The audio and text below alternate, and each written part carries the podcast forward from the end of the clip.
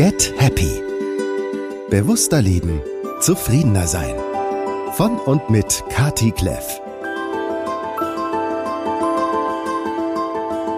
Und das ist der zweite Teil des großen Jahreshoroskop 2024. Wie immer gleichzeitig auf der Plattform des Astropods und hier bei Get Happy. Und ich weiß, ihr seid gespannt wie die Flitzebögen, weil ihr möchtet wissen, wie es mit euren Aszendenten im Jahr 2024 weitergeht. Und wir beginnen natürlich wie immer, mittlerweile, das habe ich ja gelernt über die Astrologie, obwohl ich immer noch ein Rookie bin mit dem Widder-Aszendenten, lieber Alexander. Leg los. Was ist denn ein Rookie? Ein Anfänger. Oh. Bloody Rookie. Bloody Rookie. Ja, vielleicht auch für diejenigen, die das erste Mal in diese Folge reinhören.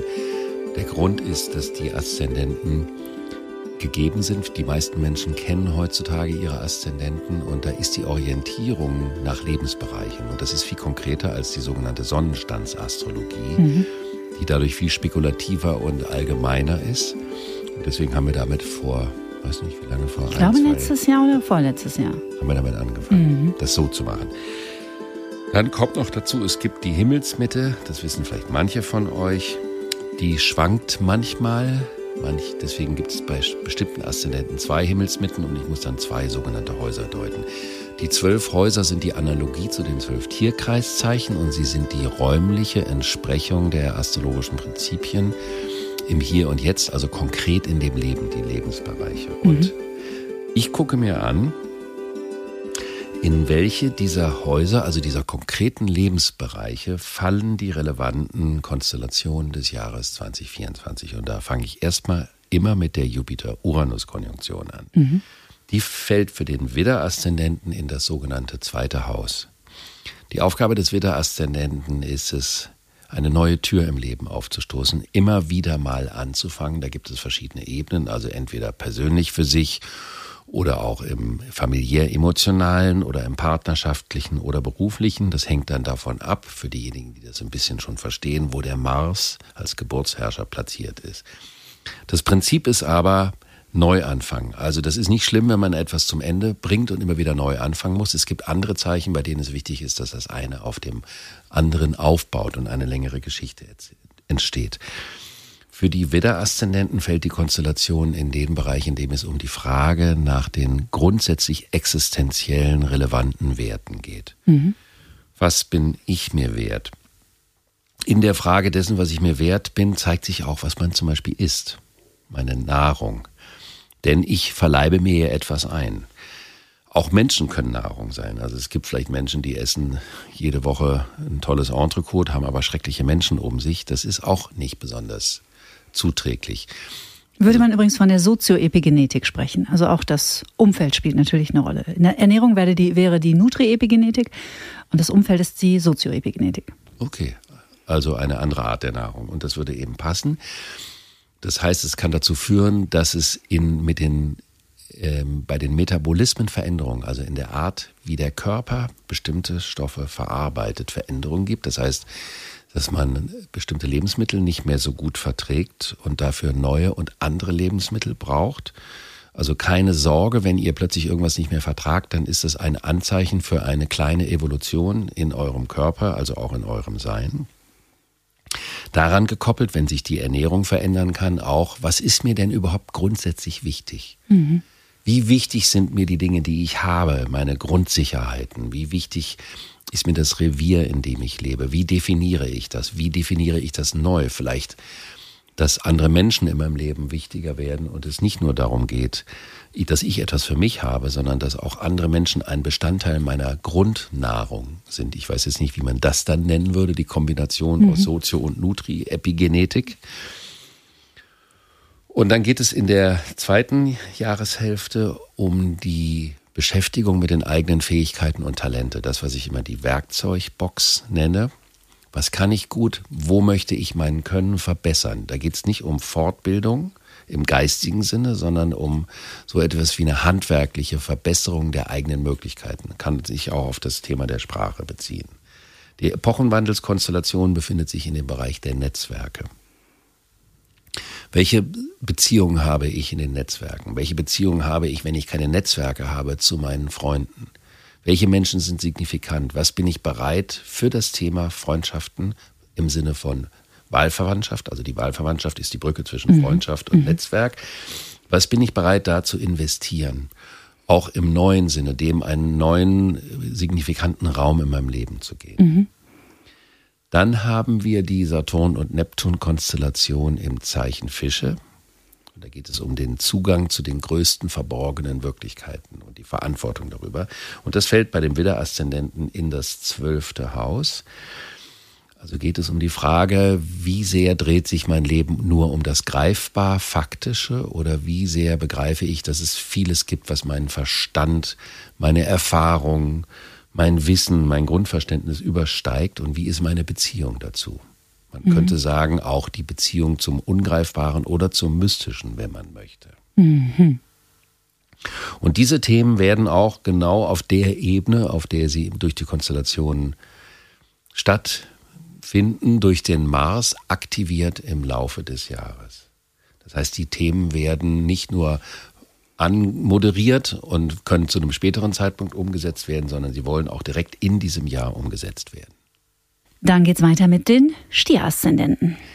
Der Stieraszendenten ist am allerstärksten von den Konstellationen des Jahres betroffen. Stier- und Skorpion-Aszendenten. Denn diese Jupiter-Uranus-Konstellation findet im Zeichen Stier statt. Mhm. Es geht also um die, das ganze Leben, das eigene Leben neu zu definieren, zu merken, welche Verbindungen, welche Themen sind nicht mehr saftig, sind nicht mehr lebendig, haben sich ausgelebt. Wo braucht es einen neuen Schwung, eine neue Perspektive, eine neue Aufgabe, die aber auch, was für den Stier-Aszendenten nicht immer so ultratypisch ist, die auch mit Risikofreude und Abenteuerlust in Verbindung ist. Das kann sich auch darauf beziehen, alte Gewohnheiten und Sicherheiten, die in dem Sinne der Vertiefung des Bekannten und Vertrauten so eine Art Komfortzone geworden sind, zu verlassen mhm. und auch im Kleinen und Alltäglichen ein klein wenig mehr zu riskieren. Mhm, das mag der Stier nicht so, ne? Ist nicht so sein Ding. Der findet das toll, dass er vorher weiß, in welchem Rahmen die Dinge stattfinden. Das sogenannte Überschaubare mhm. präferiert er. Mhm. Okay. Die Pluto-Konstellation fällt in den Bereich der Berufung. Da wird also gesagt, bisher konntest du vielleicht dich einigermaßen, um deiner Komfortzone gewiss zu bleiben, aus einer bestimmten Identifikation und einer bestimmten Hingabe an deine berufliche Aufgabe raushalten. Und der Pluto möchte das nicht mehr. Der möchte den vollen Einsatz für eine Aufgabe, mit der man sich identifiziert. Das ist nicht ganz so leicht vereinbar mit Verwaltungsaufgabe, es sei denn, man ist sowieso verbeamtet und steigt dann in dem Rahmen vielleicht auf. Oder hat das so herzlos gemacht, dass man rausfliegt, was man ja nicht wirklich kann als Beamter, mhm. um sich dann einer neuen Aufgabe zuwenden zu können. Die Saturn- und Neptun-Konstellation, die sich ja beide im Zeichen Fische befinden, ist im Haus der Netzwerke. Also das wandert immer um ein Haus nach hinten, kann man sagen. Da geht es auch um die Frage, welche Freunde habe ich? Was spiegeln mir die Menschen, mit denen ich mich umgebe, über mich selbst? Das ist nämlich ein ganz interessantes Thema. Mm, sehr. Wenn man die Menschen, die, mit denen jemand zu tun hat, mal alle auf einen Haufen sieht, das ist eine Aussage über die Person. Und es gibt Menschen, die das gerne getrennt halten weil sie nicht erkannt werden wollen. Das ist der sogenannte Rumpelstilzchen-Effekt. Und hier geht es um die Frage, was kann ich noch konstitutiver für die Menschen tun und welche Menschen sind nur alter Trott und welche Menschen öffnen wirklich mein Bewusstsein für die größeren Zusammenhänge des Lebens und unterstützen diese Ambition oder zumindest Neigung in mir. Hm, das wird, glaube ich, immer noch viel unterschätzt. Also wie wichtig das Umfeld auch für das eigene persönliche Wachstum ist. Ja. Weil das Umfeld hält dich natürlich auch im schlimmsten Fall, oder im schlimmsten will ich nicht sagen, aber im, ja doch, im schlimmsten Fall natürlich sehr innerhalb deiner Grenzen. Das ist ja der eigentliche Sinn der Wahlfreundschaft. Genau, ja. Also die Freundschaft als Motiv sollte man nicht unterschätzen. Mhm. Mhm. Dann gehen wir zum nächsten. Der Zwilling. Die Zwillinge. Die genau. Zwillinge. Die Zwillinge-Aszendenten sind die einzigen oder einzigsten, mhm. je nachdem, wie man das formulieren möchte, die nicht die Aufgabe haben, in ihrer Biografie einen linearen roten Faden zu haben. Weil das Motiv Zwillinge heißt, probier aus, was geht, was kannst du Neues an Fertigkeiten entwickeln. Es ist im Grunde genommen das journalistische Prinzip, ich guck mal hier, ich guck mal da. Am Ende des Lebens einer Zwillinge-Aszendenten-Biografie kann die Geschichte aussehen wie ein Patchwork-Teppich. Und am Schluss erkennt man ein durchlaufendes Muster, aber während des Entstehens muss man das nicht. Das ist vor allen Dingen wichtig für die Schwiegermutter untauglichen Naturen unter den Zwillinge-Aszendenten, die vor allen Dingen in der Erdepoche, kommt dir das bekannt vor? Kennst du Leute? Na, ich, ich habe eine Menge, klar. Weil in der Erdepoche ging es ja um eine lineare Vorstellung der, des eigenen Lebens. Bei denen fällt die Jupiter-Uranus-Konjunktion in das zwölfte Haus, also in den Bereich, wo es um das, die Beziehung zum Ungreifbaren geht, mhm. um die Beziehung zu dem, was mit dem Verstand, was mit der Logik, was mit einem einfachen Gefühl nicht erfahrbar ist, sondern wo es um eine komplexe Verbindung geht, die weit über das vertraute Wahrnehmungsmuster hinausgeht. Das kann natürlich bei manchen Naturen, wenn die Anlage zu intellektuell ist, zu Verwirrung führen, was aber die Umwelt, die vielleicht das zu Intellektuelle nicht in jeder Lebenssituation zu schätzen geneigt ist, sogar dazu führen, dass man merkt, ah, da findet eine Öffnung statt. Mhm. Eine Öffnung für die viel größeren Zusammenhänge und nicht eine Reduktion. Es wäre doch ein schöner Anlass, näher in die Quantenphysik einzutauchen. Zum Beispiel. Mhm. Oder sich mit Mystik oder mit der, mit Musik oder für manche ist es Meditation, was auch immer, zu beschäftigen. Die Epochenwandelskonstellation fällt so in den Bereich der Zukunftsplanung. Da geht es also, was jetzt ein bisschen kontra, konträr zu der Anlage klingt, ist aber immer nur auf Zeit mit den Konstellationen, also mit den aktuellen, geht es um die Zukunftsplanung. Mhm. Und da, wo früher war, ich guck mal, ich guck mal und was kütt, das wird schon werden. Und die Kölner sagen, ist ja immer gut, ihr Jange. Mhm. Hier geht es darum, soll man sich auf etwas verbindlich machen, weil es bedeutet, dass man sich selber mehr in seine Pläne einbaut und dadurch eine Verbindlichkeit entsteht, die zumindest für die nächsten Jahre äh, etwas Planbareres in die Biografie bringt, was für manche Schwiegermütter dann wiederum die finden das dann lobenswert, mhm. aber es ist eben auch nur eine Konstellation auf Zeit. Und das spiegelt sich auch in der Konstellation von Saturn und Neptun in den Fischen. Da geht es nämlich darum, beruflich ein Ziel zu erreichen. Mhm. So etwas wie einen Berg zu besteigen, ein Ziel zu haben und dann zu merken, dass es angemessen, also das angemessene Resultat von vorangegangenen Bemühungen und Unterfangen ist, oder dass man merkt, man ist einen falschen Berg hochgestiegen. Das ist nicht zu unterschätzen. Das machen viele Menschen genauso wie wir in Partnerschaften oftmals auf Basis einer fulminanten Vorstellung persönlich jahrelang aneinander vorbeileben können. Mhm. Können wir auch in einem beruflichen Umfeld aktiv sein, was unser, uns als Wesen gar nicht entspricht. Und dann bedeutet diese Konstellation, dass man merkt, das geht nicht mehr. Und wenn man dann nicht selber geht, dann kann es auch sein, dass man gegangen wird. Das würde aber im Sinne der höheren Wirklichkeit der Zukunftsentwicklung mit dem anderen Thema zusammen durchaus dem entsprechen, was gefordert ist für die nächsten Jahre. So als ob man das Pflaster schnell abreißt. Das Pflaster abreißt. Du meinst das Pflaster auf der Haut oder die Pflastersteine auf der Straße? Das Pflaster auf der Haut, damit die Wunde heilen kann. Das hängt davon ab, ob man so ein haariges Tier ist wie ich oder nicht. Das kann nämlich unangenehm werden. Die Krebsaszendenten. Die Krebsaszendenten haben ja die Grundaufgabe, etwas Zusammenfühlendes, etwas seelisch Nährendes in die Welt zu bringen. Interessanterweise gibt es bei diesem Zeichen, was man eigentlich nicht vermuten würde, mehr Freiberufler, als man denken würde, weil mhm. es ja ein emotionales Zeichen ist. Und da kann diese Schwankung des Freiberuflichen können ja auch kritisch werden.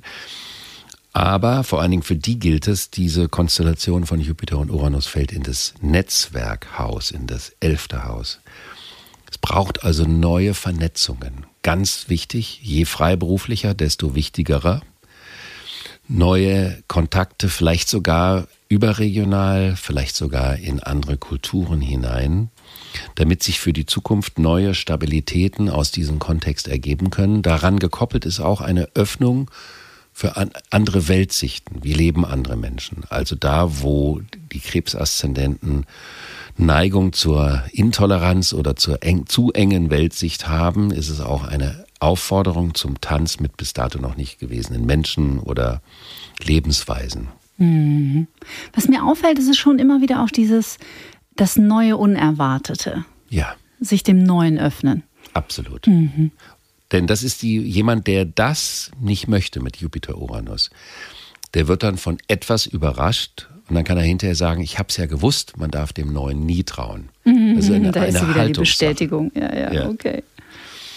Der Epochenwandelspunkt fällt in den Bereich der absoluten Hingabe und der Verbindlichkeiten, das sogenannte achte Haus. Also die Frage, die Dinge auch in Kombination mit den Netzwerken funktionieren nur bei wirklicher Verbindlichkeit und bei wirklicher Hingabe, was natürlich auch bedeutet, dass man nicht mehr so lau irgendwas machen kann. Also jede Tätigkeit, jede Beziehung erfordert den totalen Einsatz. Das ist ein Zuwachs an Intensität sowohl im persönlichen als auch im beruflichen. Und heißt auch, dass man hinsichtlich der Intensität dessen, was man macht und was man erlebt, ganz neue Dimensionen erfahren darf. Und das mhm. eben nicht nur für ein Jahr, sondern das ist der Anfang für eine ganz lange Zeit. Mhm. Darin besteht für die Krebsaszendenten auch der Übergang in die Luftepoche, in der absoluten bedingungslosen Hingabe an das, was geliebt wird. Liebe heißt ja letztendlich auch Hingabe. Mhm. Keine halben Sachen, Krebsaszendenten. Gar nichts Halbes. Noch nicht mal drei Viertel. Saturn und Neptun fallen in den Bereich der Berufung. Das ist also eine Aufgabe, Viele Krebsaszendenten haben überhaupt erst in den letzten Jahren das Gefühl, dass das, was sie innerlich umtreibt und die Außenwelt miteinander kongruent werden, dass das also das erste Mal so ein bisschen passt. Mhm. Man kann sich ja auch für Dinge begeistern, die in der Außenwelt keine große Rolle spielen und wenn sich das ändert. Und dieses Jahr ist es an der Zeit, totale Verantwortung für das, was man selber geschaffen hat, zu übernehmen bei manchen kann das dazu führen, dass sie ein tolles, großes neues Angebot bekommen, einen neuen Posten oder selber etwas Neues kreieren, was in die Welt rausgeht, was ihren Status quo, der über die Zeit geworden ist, auf eine ganz andere Art stabil und zukunftsträchtig manifestiert. Diejenigen, die rausfliegen, fliegen da raus, wo sie eigentlich schon länger hätten rausfliegen sollen mhm. können oder müssen. Mhm. Aber der Krebs geht ja manchmal zwei Schritte vor und einen zurück. Das ist ein Denkklischee, aber da ist ein bisschen was dran. Deswegen braucht er seine eigene Zeit, um in neue Prozesse reinzuwachsen. Mhm. Der ist nicht jemand, dem man sagt, mach das jetzt und dann macht er das. Der muss zweimal damit um den Block gehen und es einmal verdaut haben und dann macht das auch. Mhm. Die Löwe-Aszendenten. Bei den Löwe-Aszendenten fällt das in den Bereich der Bestimmung, die Jupiter-Uranus-Konjunktion. Das kann also bedeuten, dass ein absoluter beruflicher Höhepunkt erreicht wird, wenn das, was beruflich gemacht wird, wirklich der Persönlichkeit entspricht. Nicht der Vorstellung, sondern dem Wesen der Persönlichkeit. Das ist nämlich die Aufgabe des Löwen. Aufgabe des Löwen ist, die Eigenmächtigkeit zu entwickeln und in eine gewisse Alpha-Tier-Rolle zu gehen. Und das würde halt auch bedeuten, im beruflichen Wirken total identifiziert mit der Rolle zu sein. Mhm. Für manche kann das bedeuten, dass das Ganze gar nichts mehr ist, das Alte, und dass ein totaler Sprung in etwas anderes stattfindet. Für andere wiederum, dass innerhalb des Wirkens ein Sprung stattfindet nach oben, aber nicht linear nach oben, sondern in eine andere Richtung, dass sich ein neues Feld auftut. Das ist so wie in der Musik die Improvisation, die plötzlich eine neue Fährte anschlägt, die man vorher nicht ganz auf dem Plan hatte. Der Pluto mit dem Epochenwandelsgrad fällt mehr oder weniger in den Bereich der Begegnung, bei manchen in den Bereich der Lebensanpassung. Das müssen wir dann noch nachkorrigieren und das könnte man dann auch bei der Jungfrau nochmal nachhören. Mhm. Da geht es also die Vorstellung, die ich mir von den anderen mache. Und da geht es vor allen Dingen um die falschen rosaroten Wölkchen, die ich zwischen mich und die anderen Menschen aufspanne.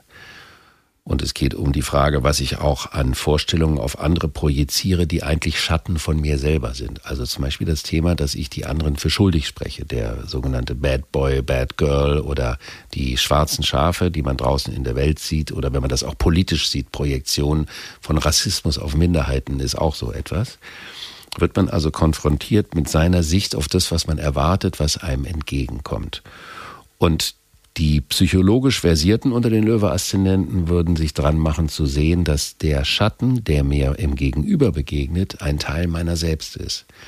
Wenn ich mich nicht davon abspalte, sondern begreife, mir reflektiert nur jemand etwas, kann das zu einer ganz anderen Qualität von Beziehungen in der Zukunft führen. Und zwar eine Qualität, die viel mehr Intensität und Unmittelbarkeit mit sich bringt. Für manche kann es auch bedeuten, dass plötzlich jemand in das Leben tritt, der eine Intensität hat, die man vorher vielleicht schon kannte, sich aber davor fürchtete und vor allen Dingen sich nicht traute, die zuzulassen. Mhm. Also das mit den sogenannten Triggern ist ja auch mal ganz interessant im Gegenüber. Es sind ja auch sehr wertvolle Hinweise. Definitiv. Wenn man sich den eigenen Themen zuwenden möchte. Ansonsten sagt man einfach, boah, der triggert mich, den packe ich gar nicht. Tschüss. Genau. Geht auch. Die. Nee, wir sind noch nicht, Achso, wir genau, sind noch ganz durch. Wir ja, haben noch genau, den ja, Saturn und den Neptun, die Fische-Konstellation. Warte kurz, da, wir, da, da, machen wir, da machen wir einen Schnitt. Also sprich einfach weiter und ich falle dir nicht rein. Wir haben den Saturn und den Neptun, die sind im achten Haus. Und Saturn im achten Haus ist auch eine Prüfung der Verbindlichkeiten. Wie wohl strukturiert bin ich in meinen Verbindlichkeiten? Also das kann sich vor allen Dingen auch auf Verträge beziehen, sowohl privater als auch beruflicher Art ist da alles sauber. Es ist wie so eine Art Prüfungskonstellation, die manchmal viel Arbeit machen kann, aber wer sich darauf einlässt, steht hinterher glasklar und viel aufgeräumter und auch vor allen Dingen gilt das für Freiberufler, Freiberufler viel, viel stabiler da. Mhm. Denn in den letzten Jahren gab es unter Umständen weniger Anlass, sich darum konkret zu kümmern. Nun geht es darum, die Regie über diese Themen, über alle Verbindlichkeiten. Also das sind auch teilweise vielleicht Verträge, die man nicht mehr braucht oder irgendwelche Versicherungen oder sowas in der Art. Und es bezieht sich auch auf die Frage, auf welche Menschen kann ich mich wirklich verlassen? Welche Menschen sind da und welche Menschen brauche ich vielleicht nicht mehr, weil die Intensität und die Tiefe der Bindung mir nicht mehr ausreicht? Jetzt sind die Jungfrau-Aszendenten ganz hellhörig. Die Aufgabe der Jungfrau ist es, den passenden Platz zu finden die Dinge gefügig zu machen, also dass die Dinge funktionieren. Das führt mitunter dazu, dass die Jungfrau sehr gerne plant mhm. und auch in überschaubaren Schritten oder Dimensionen plant. Und diese Jupiter-Uranus-Konstellation, die Konjunktion, findet ausgerechnet im Planungsbereich statt. Mhm. Das bedeutet, dass die weiterhin stringent das Festhalten an dieser Planung, das wird zu einem Rohrkrepierer, weil es wird nicht das was es geplant war, sein zu sollen. Und Jupiter-Uranus heißt, geh mehr in den Augenblick. Es ist so wie eine Art Praxis zu sagen, ich gehe vom Hier und Jetzt aus und gucke, was sich durch jeden einzelnen weiteren Schritt ergibt. Und das kann sogar so weit gehen, dass bestimmte Bausparverträge oder Rückversicherungen wie ein Schlinge um den Hals empfunden werden und dadurch abgelegt werden und dadurch aber auch eine Freude hinsichtlich dessen, was sich an neuen Optionen und Möglichkeiten auftut, die viel vielseitiger sein können, als das in der Vorstellung vorher möglich war. Und daher sollte man in diesem Jahr auch nicht zu früh irgendwelche Partnerschaftspläne schmieden, sondern abwarten, was nach dem April passiert. Dann allerdings kann sein, dass einem klar wird, was passt und was nicht passt. Mhm. Welche Menschen dazu gehören, welche Menschen nicht dazu gehören. Welche dazu da waren, einem eigene Illusionen zu spiegeln, ohne dass dabei was Konkretes und auch was Greifbares rausgekommen ist. Der Epochenwandelskandidat, der Pluto, der auf dieser Gradzahl sitzt, fällt in die, das sechste Haus. Das ist das Haus, was der Jungfrau zugeordnet wird. Also das ist die Methode, mit der das Leben gemeistert und organisiert wird. Und das kann dazu führen, dass man so zwanghafte Rituale hat dass man versucht, den, dem Leben eine Kontrolle überzuschülpen, indem man es immer führen kann durch Gewohnheiten, die man wiederholt. Und der Pluto sagt, da wo es nicht stimmt, geht es überhaupt nicht mehr.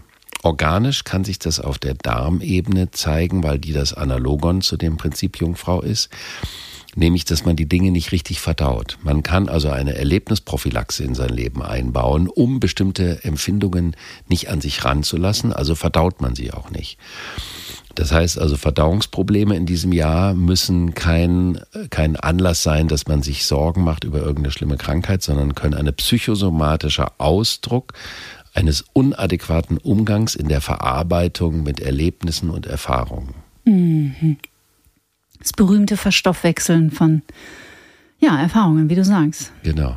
Ja. Sollte das nicht unterschätzen, was das bedeutet mit der Verdauung. Was kann ich verdauen, was kann ich nicht verdauen? Mhm. Was halte ich in der Verdauung fest, was rutscht einfach durch? Mhm. Ja, wir haben ja in, in, unserem ersten Teil schon ganz kurz zumindest über Trauma gesprochen. Ja. Und Trauma bedeutet ein Ereignis von so katastrophalem Ausmaß, dass es der Körper nicht verstoffwechseln kann. Ja. Deswegen es dann festgefroren wird im Organismus. Was übrigens auch bedeuten kann, dass für manche der Jungfrau-Aszendenten das Thema Darmreinigung extrem hilfreich sein könnte in mhm. diesem Jahr. Mhm. Über die individuelle Methode muss natürlich jede einzelne Jungfrau entscheiden. Ja, absolut. Wir wollen, das ist eure Privatsphäre. Genau, damit würden wir zu den Waage-Aszendenten wechseln. Und die sind ja der Sonderfall des Tierkreises, insofern als mit dem Waage-Aszendenten der Tierkreis einmal komplett auf den Kopf gedreht ist. Das heißt, da wo der Widder ist, ist die Waage, da wo die Waage ist, ist der Widder, wo der Krebs ist, ist der Steinbock und wo der Steinbock ist, ist der Krebs und so weiter. Und die Waage-Aszendenten haben die wunderbare Aufgabe, Brücken zu bauen im Leben, weil eben alles auf dem Kopf steht. Und da müssen Brücken gebaut werden und vor allen Dingen Brücken zwischen Welten, die normalerweise nicht zusammengehören, die nicht zusammen pässlich sind. Mhm. Da das manchmal extrem ist, haben manche Waage-Aszendenten sehr gerne Sicherheit in den Bindungen zu haben um diese ganzen Turbulenzen, die sich vielleicht auch im beruflichen durch diese Brückenbauaktivitäten zeigen, irgendwie durch den Winter bringen mhm. zu können. Und die Jupiter-Uranus-Konjunktion fällt ausgerechnet in den Bereich der Verbindlichkeit, in das achte Haus. Und das bedeutet, dass die Verbundenheiten in der Form, in der sie sich befinden, ausgedient haben, dass sie als einengt empfunden werden. Das kann sich auf zu enge private Partnerschaften, auf falsche Bedingungen in beruflichen Partnerschaften beziehen. Daran gekoppelt eben auch zu merken, was bindet eigentlich eine Partnerschaft in mir? Auf der einen Seite, auf der anderen Seite wird ja durch eine Verbindlichkeit auch in uns ganz viel schöpferisches Potenzial freigesetzt. Also es geht in beide Richtungen. Lockerung von formalen Verbindlichkeiten führt zu mehr Freisetzung von Kreativität, was ja auch mehr Mut einfordert. Und das mhm. ist also ein ganz, ganz großes Thema. Mut auch, weil der Epochenwandelsgrad mit dem Pluto in, in dem fünften Haus oder in der Gegend des fünften Hauses stattfindet, was bedeutet, der Persönlichkeit mehr Power, Kontur, mehr Schärfe, mehr Intensität oder Intensivität, wie manche Vaga-Aszendenten gerne sagen, zu bringen. Also den Mut zu haben, auch mal jemandem Nein sagen zu können. Und dass das nicht schlimm ist, das gehört ja auch in das große Thema dieser, dieses Epochenwandels, ist aber für die Waage-Aszendenten ganz explizit Thema.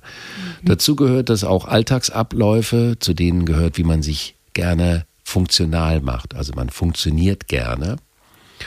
Und dieses Funktionieren führt dazu, dass bestimmte Abläufe durchroutinisiert sind und die brauchen eine Neuaufstellung. Sind wenn ich mich in den Bindungen anders verhalte, wenn ich mich als Persönlichkeit anders aufstelle, dann müssen auch meine Dienstbarkeiten eine andere Gestalt bekommen, eine andere Struktur. Und das kann im beruflichen, das Gesamtpaket kann im beruflichen zu ganz großen Veränderungen im Laufe des Jahres führen. Mhm.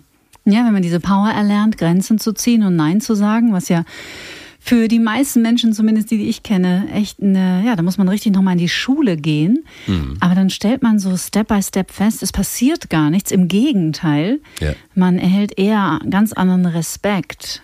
Und Grenzen werden viel weniger und mit viel weniger Selbstverständlichkeit überschritten. Mhm. Aber dafür müssen wir sie halt auch erstmal ziehen. Genau. Ja. Ganz genau.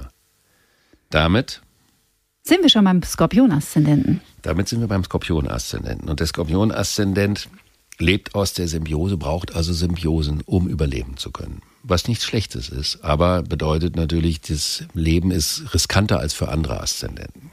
Es gibt immer so besondere Geschichten bei den Aszendenten. Weil eine Symbiose bedeutet, dass man alles auf eine Karte setzen muss. Und zu dem Thema der Symbiose gehört auch eine Vorstellung der Sicherheit, die ich aus einer Symbiose also einer Bindung bekommen könnte. Die Sicherheitsmotivation ist der Kanal, durch den sich der Skorpion-Aszendent gerne viele Jahre seines Lebens bewegt, auch hinsichtlich seiner Entscheidungen. Mhm. Und das ist sein Vorstellungsprogramm, Sicherheit. Irgendwie Boden unter den Füßen zu bekommen, weil man ja von der Symbiose abhängig ist. Und da kommt diese Jupiter-Uranus-Konjunktion ausgerechnet in den Bereich der Vorstellungen und wirbelt das aber konstruktiv komplett durcheinander. Also für diejenigen, die jetzt schon spüren, aha, da tut sich was, ich merke, ich fühle mich mit bestimmten Paarungen eingeengt, kann das eine willkommene Veränderung der Vorstellung sein, eine Öffnung für ganz andere Welten, für andere Beziehungen, für andere Menschen, für andere Themen. Aber für die ultimativen Festhalter kann es auch eine große Herausforderung sein, mhm. weil Jupiter-Uranus ist ja dann entweder inspirativer neuer Weg oder Schleudersitz. Mhm. Wir sprachen darüber. Wir sprachen darüber. Und das ist auch etwas, was sich auf die nächsten Jahre bezieht. Ich bin persönlich der Meinung, dass die Konstellation, wenn der Uranus, der kosmische Quirl, der Mutationsanreger durch den Vorstellungsbereich geht, ist das eine der größten Veränderungen, die man in seinem Leben haben kann.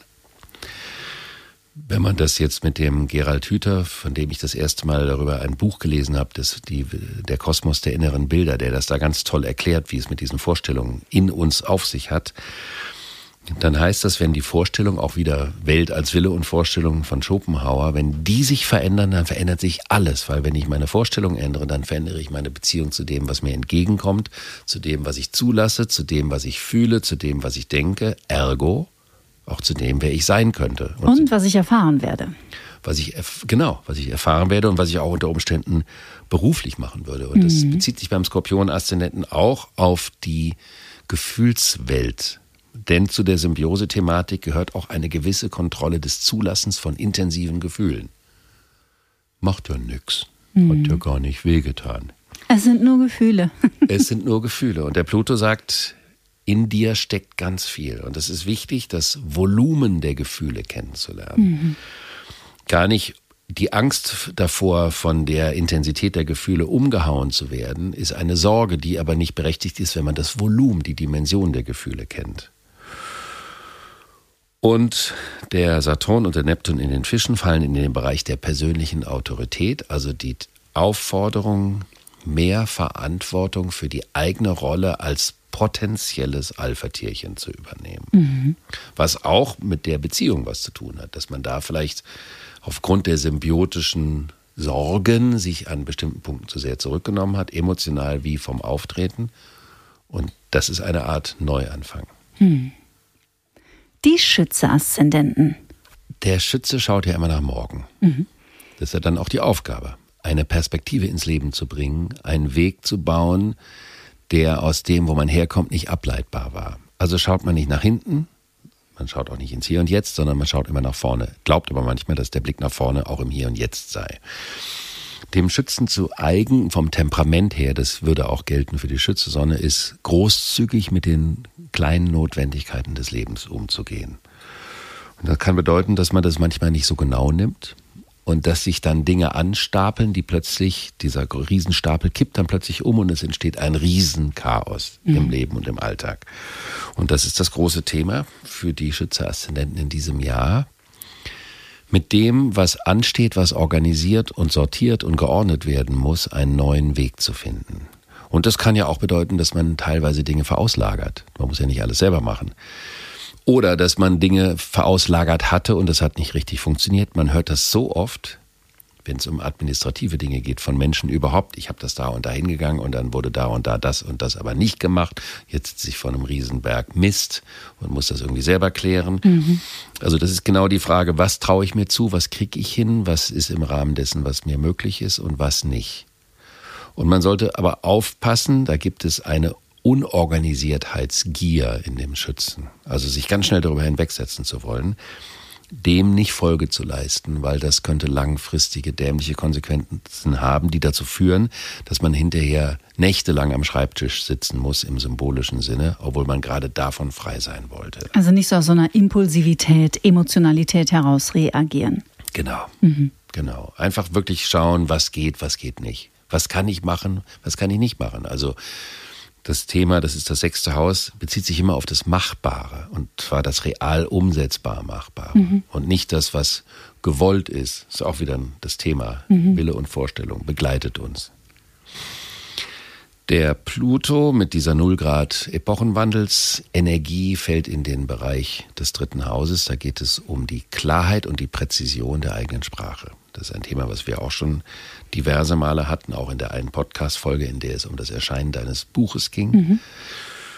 Und was ist Sprache überhaupt? Sprache ist keine Aneinanderreihung von Fakten oder Denkschablonen, sondern es ist die Verarbeitung der eigenen Wahrnehmung und das Verdauen der eigenen Wahrnehmung und die Mitteilung der eigenen Wahrnehmung, das Überdenken der eigenen Wahrnehmung, auch das Nachfühlen der eigenen Wahrnehmung. Und daraus ergibt sich Sprache und die soll auf den Punkt kommen. Denn das großzügige Schwadronieren durch Sprachwolken kann vielleicht auf bestimmten Musikantenstadelebenen zu Erfolg führen. da ist es ja sogar gewollt. Da darf ja nicht zu viel auf den Punkt kommen. Da wird ja auf die Eins und die Drei geklatscht. Aha. Dann das verstehen jetzt nur Musiker wahrscheinlich, aber auf 1 und 3 klatschen geht gar nicht. Dann machen wir, verändern wir den Klatschrhythmus. Auf 2 und 4. Auf 2 oder 4 plus sogar mal als Oder 4 plus, wow. Und äh, um wirklich inhaltlich die Dinge präzise auf den Punkt zu bringen.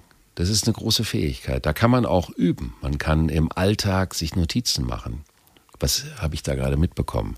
Und nicht einfach mal so drüber wolken und sagen, ja, ja, das war so und so, sondern wirklich, was war da genau, um unterscheiden zu können. Das passt auch zu der Konstellation dieser gesamten Fische-Thematik, die nämlich ähm, in den Bereich der Gefühlswelten mit rein zielt. Nicht nur, aber auch. Das ist also ein Übergang zwischen Präzision der Sprache, aber auch klar mitzubekommen und erlauben, was fühle ich eigentlich? Wie viel Gefühl lasse ich zu? Mhm. Ist es so schlimm, wenn man mal überschwemmt wird von einem Gefühl? Das kann ja auch total befreiend sein. Und als finalen Gruß an das Musikantenstadel in diesem Sinne, Tränen lügen nicht. und Abschied ist ein schweres Schaf. Die Steinbock-Aszendenten. Die Steinbock-Aszendenten, die haben es mit dem Gefühlsleben und mit der eigenen Rolle zu tun. Der Steinbock ist ja das Symbol für das Gewordene, also das Erwachsene, das Reife. Und wenn man ein junger Steinbock ist, dann möchte man trotzdem schon irgendwie erwachsen, wie so ein kleiner Erwachsener sein. So ein Böckchen. So ein Böckchen, was aber eigentlich wie ein alter Bock daherkommen mhm. möchte. Und das führt natürlich auch dazu, dass man eine Rollenvorstellung von sich hat und wie man mit seiner Gefühlswelt und der Artikulation seiner Gefühlswelt umgeht. Und diese Jupiter-Uranus-Konjunktion fällt in den emotionalen Bereich. Also geht es darum, sich emotional mal ein busy Logger zu machen, mhm. aus sich herauskommen zu können und Freude daran zu haben. Eine wunderbare Gelegenheit wäre zum Beispiel zu tanzen beim Tanzen einfach auszudrücken, was man fühlt und sich das auch zu trauen und nicht so zu tun, als ob man nichts fühlt, um die Kontrolle zu behalten. Und dann auch aus einer bestimmten Vorstellung der Rolle der grauen Eminenz herauszutreten. Also mehr in eine karnevaleske Variante seiner selbst, die viele Facetten haben kann, die auch auszuprobieren im Laufe des gesamten Jahres. Und das bringt mehr Lockerheit ins Spiel, das macht attraktiver. Das bringt viel mehr Vergnügen in die gesamte Angelegenheit und es geht auch in Verbindung mit dem Körpergefühl, interessanterweise. Wollte ich gerade sagen, ist ja bei Körpertherapie auch ganz interessant, ne? Dieser Ausdruckstanz, überhaupt mit dem Körper in Gefühl, in Kontakt wiederzukommen. Und es wäre das, weil der Pluto fällt in diesem Bereich, in, in, dem Bereich, also bei den meisten oder bei vielen, in dem Bereich, wo es um das Thema entweder der Selbstbehauptung geht mhm. oder aber um das Thema, wie fühle ich meinen Körper, spüre ich meinen Körper überhaupt, nehme ich ihn überhaupt wahr. Wenn ich von meinem Körper getrennt bin, dann kann ich ja nur eine Schablonenrolle einnehmen. Also mhm. Also Körperbewusstsein, Bewegung, eine gewisse Exaltiertheit, ausprobieren, mutig sein, aus sich herauszukommen und auch mitzuteilen, was man empfindet. Mhm. Also ein sehr eher, könnte man sagen, im Gegensatz zu den steinböckischen gesellschaftlichen Ambitionen, ein sehr emotionales Jahr. Der Epochenübergang durch die Emotion, wie mhm. ein Kontrapunkt zum Steinbock. Wunderbar. Einfach mal die Sau rauslassen, liebe Steinbock-Aszendenten. Anstatt sie durchs Dorf zu jagen. Genau, das ist nie verkehrt. Die Wassermann-Aszendenten. Wir kommen zu den Wassermann-Aszendenten. Für die geht es um zwei Ebenen, weil bei diesen Winter-Aszendenten können sich die Häuser so verschieben, dass es in das eine oder in den anderen Bereich. Also mhm. auch wenn ich die Aszendenten-Methode zur generellen Prognose bevorzuge, gibt es da Unschärfen und die decke ich hiermit ab. Es geht also um das dritte oder das vierte Haus. Das dritte Haus ist das Sprachthema, was wir anderortens auch schon hatten, also eine neue Sprache entdecken unter Umständen. Oder eine alte Sprache neu entdecken. Also mhm. zum Beispiel, wenn man jahrelang gesungen hat und das dann viele Jahre weniger gemacht hat, plötzlich das wieder neu zu entdecken. Sehr interessant. Hochinteressant. Hochinteressant. Oder? Anwesende definitiv eingeschlossen. Mhm. Und das kann auch eine neue Beziehung zur Stimme als Folge haben. Kann dann, wenn man auch mit der Stimme anderweitig beruflich arbeitet, Folgen haben, ist aber auf jede andere Art der Kommunikation übertragbar da diese Jupiter-Uranus-Konjunktion im Stier stattfindet, kann das Neue auch ein neuer Blick auf das Alte sein.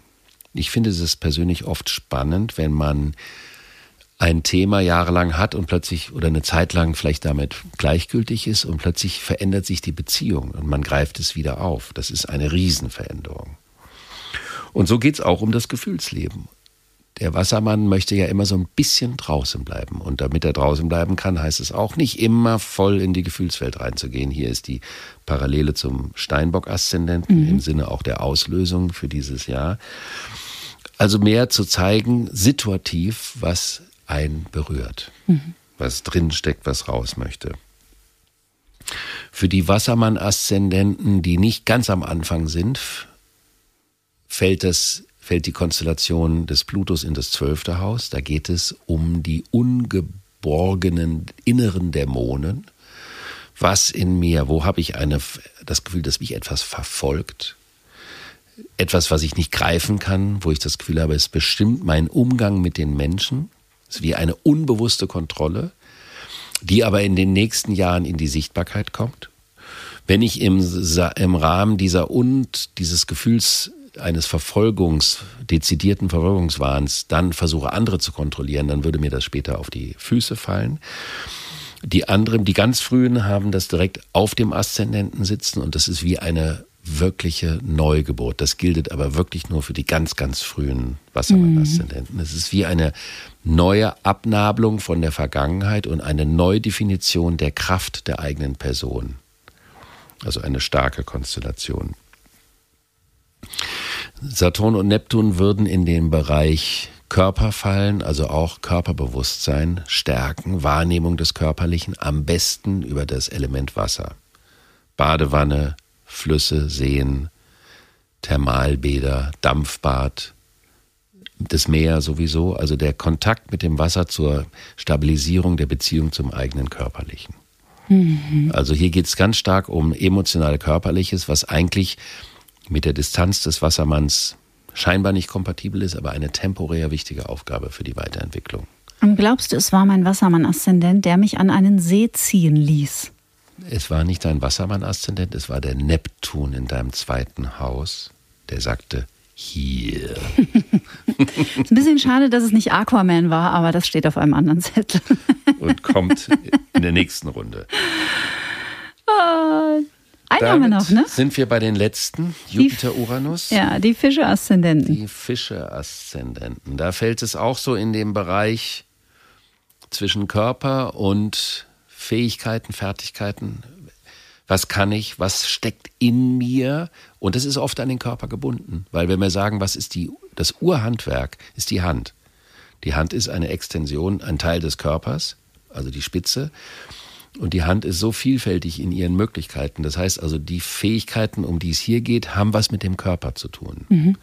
Also auch der Fuß ist ja ein Organ wie die Hand, mit dem man auch werkzeugig arbeiten kann, nicht so komplex wegen dem nicht umgreifen können. Und was gäbe es noch für in mir und meiner Anlage schlummernde mögliche Werkzeuge, aus denen Talente werden kann, die fortgebildet werden möchten oder ausgebildet werden möchten? Und das ist ein Thema, was in einer funktionalen Gesellschaft natürlich unterbewertet wird, weil man ja nur funktionieren soll. Da muss man nur am Computer sitzen und tippen und das ist alles, was an Talent gefordert ist. Das ist jetzt ein bisschen sarkastisch überzogen. Aber die Bedeutung der individuellen Talente ist nicht zu unterschätzen, denn das ist die Basis eines soliden Selbstwertsystems, dass man das Gefühl hat, das kann ich und das kann ich gut machen, ich kann damit etwas erzeugen, ich kann Produkte erzeugen. Also auf der Suche bleiben dessen, was einen auch anspringt.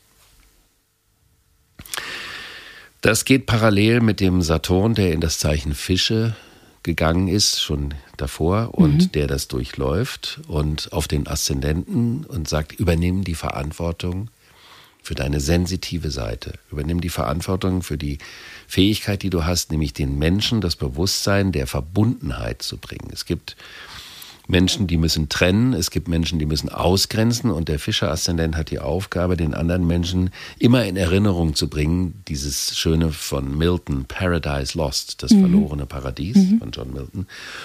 Und ähm, dafür Verantwortung zu übernehmen und darin seine Aufgabe zu begreifen. Das ist eine wichtige Aufgabe, das verkörpern die auch die Fischer-Aszendenten hatten, ist natürlich mit ihrer Aufgabe, die Verbundenheit in Erinnerung zu bringen, in der Erdepoche nicht so leicht. Mhm. Die hatten oft das Gefühl, ich finde meinen Platz nicht und was könnte meine Aufgabe sein. Und deswegen gibt es auch interessante Biografien, wie zum Beispiel Johnny Cash oder Whitney Houston.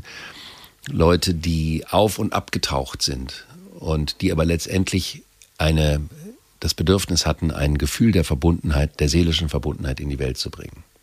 Was sie auch getan haben, ne? Ja, und gegenwärtig ist immer noch aktiv aus der Erde kommend, in der Luft, äh, massiv weiterwirkend der Herbie Hancock. Mhm.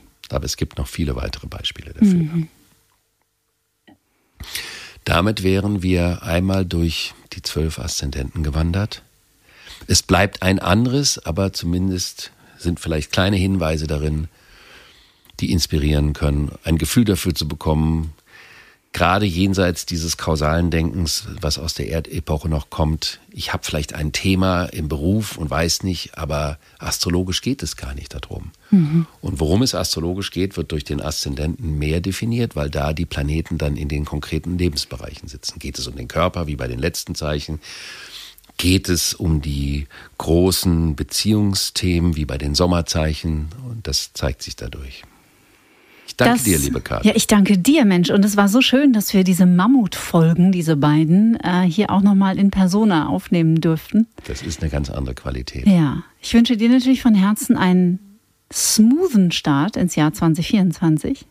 Wir machen weiter, sowohl mit dem Astropod als auch mit Get Happy. Da gibt es übrigens auch tolle Neuigkeiten, aber die verrate ich euch erst im nächsten Jahr. Edgy. Edgy. Ich und weiß ich, es schon. Ich freue mich, ich freue mich, dass wir verbunden sind und wir wünschen euch natürlich auch einen famosen Übergang. Und es wird, was wir daraus machen. Und dann feiern wir im März richtig Silvester. Yippie! Bis dann. Ciao. Und natürlich danke an euch, ihr Lieben. Ich freue mich darauf, dass wir in diesem Jahr verbunden waren, dass meine Community von Woche zu Woche wächst und natürlich auf viele spannende, erleuchtende und inspirierende Folgen im Jahr 2024.